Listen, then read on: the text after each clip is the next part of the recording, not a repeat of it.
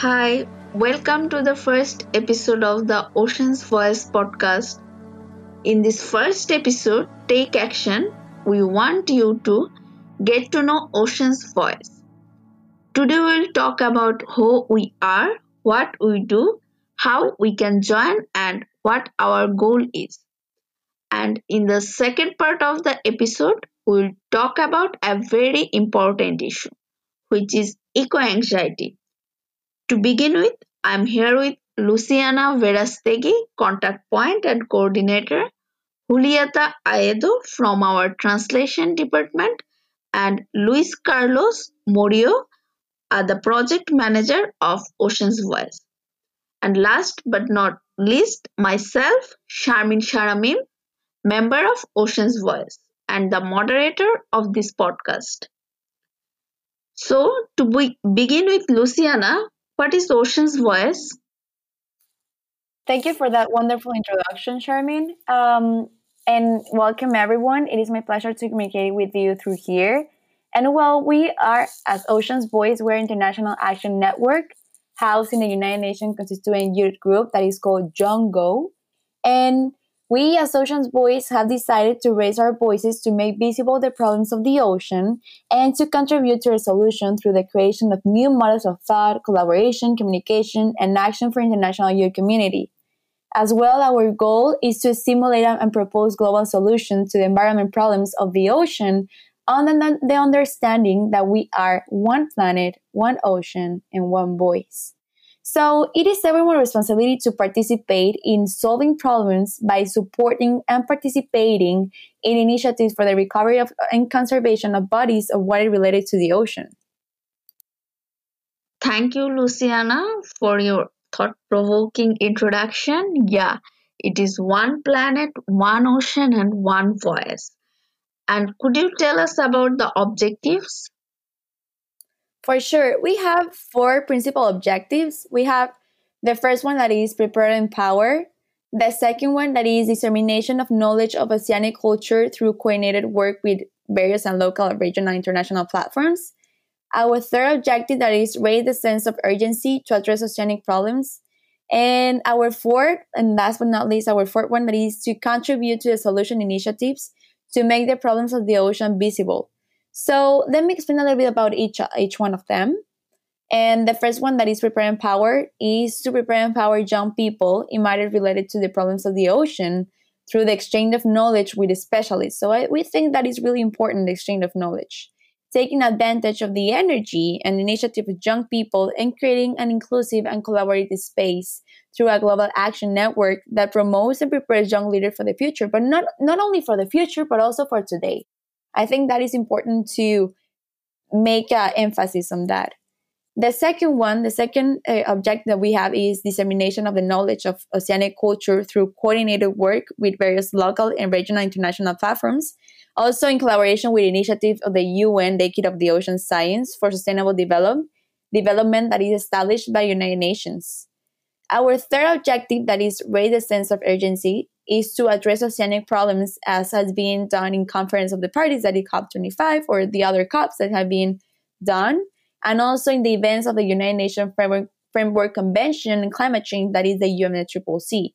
Also including the Convention of Biodiversity through participation through coordinated action with the press and social networks and the preparation of specific position papers. Last but not least, the fourth objective that is to contribute to the solution initiatives to make the problems of the ocean visible in the search of quick and expedient responses of the various actors involved and the various problems that identify worldwide, participating and promoting strategies such as the Sustainable Development Goals that are the SDGs, the Paris Agreement, on the UNFCCC, and other and others more. Also, I, I, would like to emphasize that we as Ocean's Voice are also so much more than a working group. We are also a family. Though we are not related by blood, we are related by the ocean. And the ocean truly connects us, all of us. And our desire to protect is what makes our bonds so, so strong.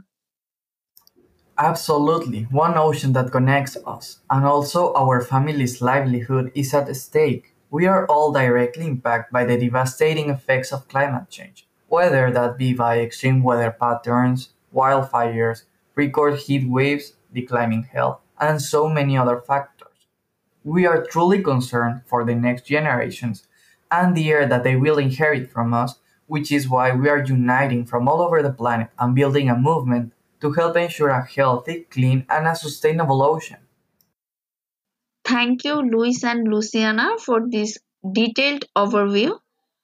We know there are more people listening that and wants to be part of this network. So my next question is who can participate in this working group? Thank you, Charmin. That's a really great question. Who can participate in this working? Regardless of where you live or where you are from, you can join Ocean's Voice if you are eager to swiftly take action and to show our world leaders that climate justice matters if we want a bright future for all. Yes, of course, we are a family and everyone is welcome. And we would love for you to join and to tell your friends to join as well, because it is our passion to work with people from all around the world towards one common goal protecting our life giving and life sustaining ocean. And we would love to share it with you. And we need all the help we can get. Climate change is real and frightening, and sometimes climate action can get too overwhelming. It is mentally and emotionally disheartening knowing that we are the last generation to prevent this irreversible damage. Exactly. So, this is our call to action our call to join our family and help us fight like our life depends on it. Because sadly, it does. So, the threat is here. We need to contribute. Well, how can we uh, contribute to the change along with the ocean's voice? Well, Shermin, you see, what is happening is that billions of pounds of single use plastics are entering our ocean every year. 33% of our fisheries are being exploited beyond use, and climate change is the defining crisis of our time. But we are anything but powerless. Yes, human activity is swiftly amping up these threats, but we have hope. So we must contribute as much change as we can individually can, along with the work of Ocean's Voice. We encourage everyone listening to us to personally make environmentally conscious decisions. Now, this can be a very broad term, maybe a bit scary, but we can do a lot of things that will help our planet. For example, refusing to use single use plastics, supporting locally environmentally friendly businesses, changing our travel habits, cutting down on our food waste, and so much more. No action is too little. Everything we do can help, even if it is just a little bit. Don't you think, Luis Carlos? You are totally right, and I completely agree that making sustainable action is extremely important. However, we have to remember that no matter what environmentally friendly decisions we make as a consumer, we must hold our governments and corporate levels responsible if we want a truly a true systemic change. You can pressure your government leaders by making calls, writing letters, lobbying for environmental policies, signing petitions, protesting, and also, this one is very important, writing articles in your local magazines or newspapers, calling out your leaders. I couldn't agree more. There is so much we can do. You can also donate, you can volunteer, you can organize events, you can get involved wherever and whenever you possibly can. We have no choice but to contribute to change in every aspect of our lives if we are truly going to make real change. Yeah, Julieta, and also about this last part, I will admit that sometimes this is hard to do, contributing so much of your life to change. Sometimes I feel so overwhelmed and then I beat myself up when I forget something, such as simple as bring reusable grocery bags to the store, which is why I'm, I am so thankful to be part of this family that is always there to support me and encourage me. It's okay if you are not perfect, our planet does not need a few perfect environmentalists. What our planet needs is a whole lot of imperfect environmentalists that also continue to hold their leaders responsible. Exactly, Luis. We need more action. What is the importance of youth for the change in our ocean? Well, Charmaine, this is very important. We can really not stress enough how important youth are in the fight to protect their ocean. This is the last generation to make change before it's too late, so we all need to contribute as much as we can. Yeah, that's really crazy, and this is an incredibly sad and scary reality. It is estimated that we only have less than 10 years to prevent the worst effects of climate change and stop irreversible damage from occurring. Can you believe that? It is a very, very scary thought. But we have hope. We have hope because today's youth are so determined and incredibly courageous. We all together, adults, youth, everyone, we are the backbone of our planet. We are the future, and we want to make sure our future is bright. So, like the ocean, we continue to rise and we are the transformation that our society so desperately needs. Working with other empowered youth with Ocean's Voice is very inspiring. We learn from each other and we support one another. We are a dream team, and I am so proud to be part of a generation that is going to make the real change. That is true. And our encouragement for you all today is to not give up, but continue to fight. Some people might see our youth as a weakness, but we see it as a superpower. Continue to step out of your comfort zone, do what is right, and break the cycles that have caused so many problems in the past. We believe in you, we trust in you, and we are here for you. And remember that we are one planet, one ocean, and one voice. Thank you for listening and keep tuned to the next podcast. Nosotros somos la voz del océano. Nous sommes la voix de l'océan. Une voix, Somos la voz del océano. Sommes la voix de l'océan. We are the voice of the ocean. Somos la voz del océano. Guys, just to say, we are the voice of the ocean. One voice, one ocean. Somos la voz del océano. Un planeta, un océano, una voz. Nosotros somos Ocean Voice.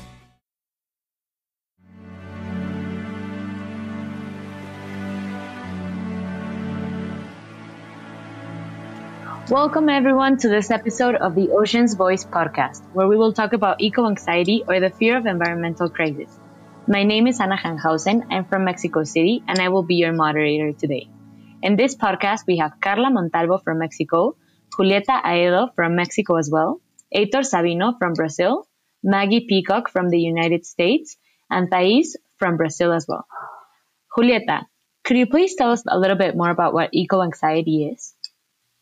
Yes, of course. Thank you, Anna, and hello, everybody. It is a pleasure to be here today. Now, what is eco anxiety? Eco anxiety refers to a chronic fear of environmental cataclysm, which is a stress caused by the apparently irrevocable impacts of climate change. It is actually very interesting because, according to a 2018 survey, 70% of people in the United States are concerned about climate change and 51% feel helpless. So this is actually very common. On the other hand, in 2017, the American Psychological Association described eco-anxiety as a chronic fear of environmental change. However, eco-anxiety is currently not listed as a mental illness, so unfortunately doctors do not consider it to be a diagnosable condition. Thank you, Julieta. That was really, really interesting, especially the part about it not being considered a diagnosable condition. It's an extremely interesting and important topic, but it's very uncommon to hear about it. To understand it better, I think we have to talk a little bit more about the environmental crisis in general and the international agreements that exist. Carla, could you please tell us a little bit more about these international agreements? Of course. Thank you, Anna. As part of the already existing international effort, which is in favor of the environment, we have international agreements as an example, we can mention the most important ones, such as the Stockholm Convention, which currently aims to protect our ecosystems and ourselves from persistent organic pollutants. We also have the Montreal Protocol, which currently helps to protect the ozone layer by reducing the production and consumption of harmful substances that alter it. Then we have the Kyoto Protocol, which promotes the sustainability of developing countries by promoting the reduction of greenhouse gases, which are the main causes of global warming. And then we have the Paris Agreement that mainly sets the temperature limits of global warming below 2 degrees Celsius, making greater efforts to limit it to 1.5 degrees Celsius. Thank you so much, Carla. That's really interesting. And I think it's possible that many people feel even more eco anxiety by knowing that there are so many um, international agreements that exist, but it seems like no progress is being done. So thank you so much for talking to us about this. Maggie, could you tell us a little bit more in depth about what's happening to those who suffer from eco anxiety?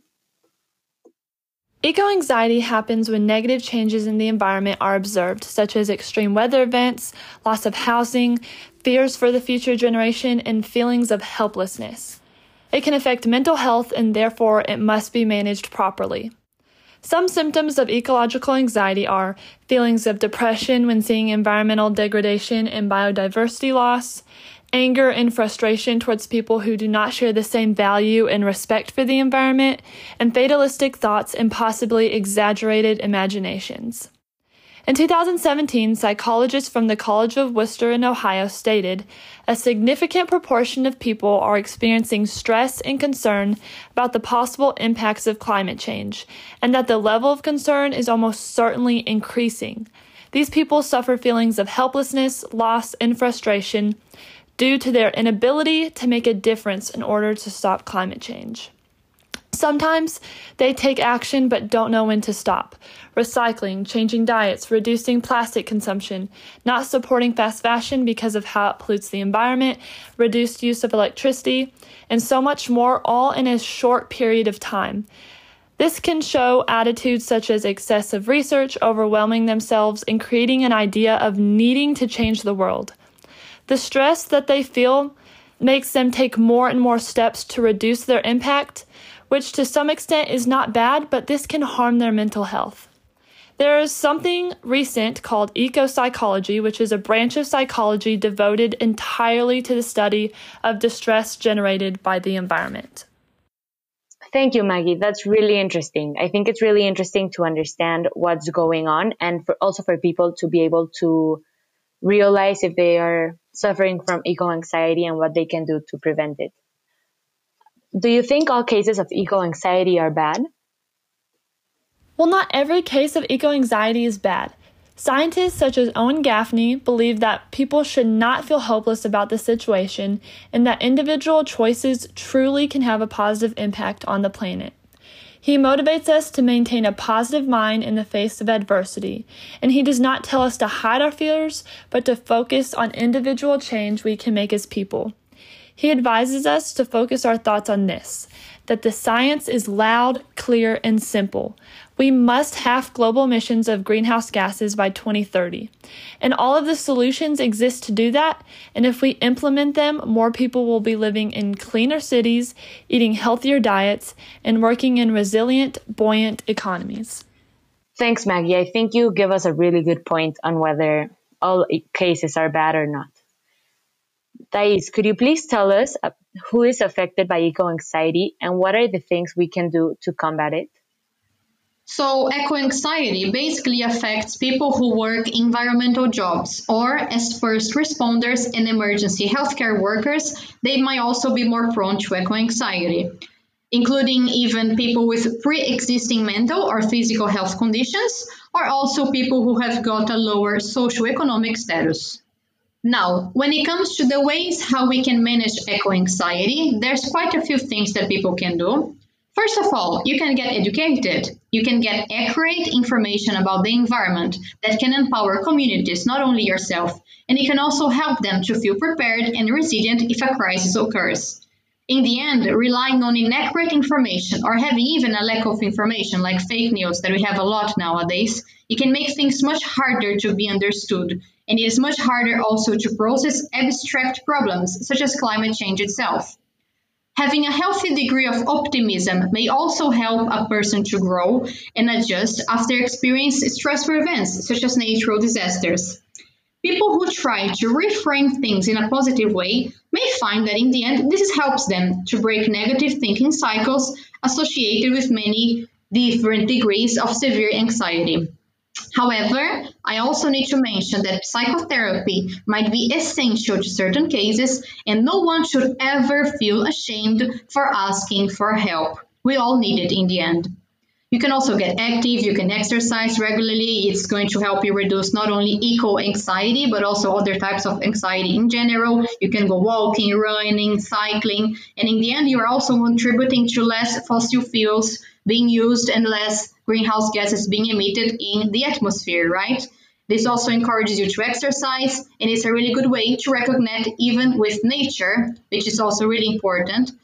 And finally, I can also mention that you can even join a community. You can talk about it with other people who might feel the same way, and this can, of course, make you feel a little bit better to deal with this huge problem that everyone or many people are facing nowadays. As a civil society, we need to make a loud noise about the issues that are happening on the earth, especially in the ocean. That needs to be solved urgently. The regeneration is the key in the fight to mitigate and adapt to climate change. About the eco-anxiety, I think it's a real problem for environment activists and people that are living in vulnerable, vulnerable communities like small islands. They are already suffering the consequences of the climate change. It is impossible to talk more about the eco-anxiety because it affects the youth generation so hard. We are going to be the adults who will suffer the worst consequence of the sustainable system that we are living today. A lot of young environmental leaders could suffer from negative impacts of the eco-anxiety because they are not seeing the real change very fast in society. But we can change this perspective just thinking that our actions for the environment are right. And a clean conscience is one of the best things that human beings can have. If we are being more engaged in sustainable activities groups and movements in favor of the Earth's environment, close to people that have the same vision and values of us, the eco-anxiety can be vastly minimize. Thank you, Heitor. I completely agree. I think getting involved is one of the most important things you can do to combat eco anxiety. And it also helps you um, make improvements on what's happening environmentally across the planet. So I think it has a double benefit. Um, thank you, everyone who's listening. I hope you're enjoying this. And I wanted to ask our panelists if anyone wants to add anything else before we go. Well, I just want to thank all of the audience and I really hope you liked it. Yes, I want to say thank you to all of you guys that are, are here today and hope to see you guys in the, the next episodes. And that's it. Thank you.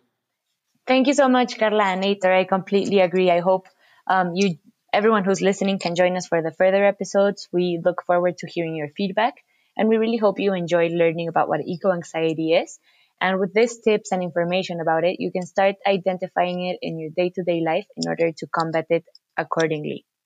Thank you all so much. Somos la voix de l'océan. Nosotros somos la voz del océano. Nous sommes la voix de l'océan.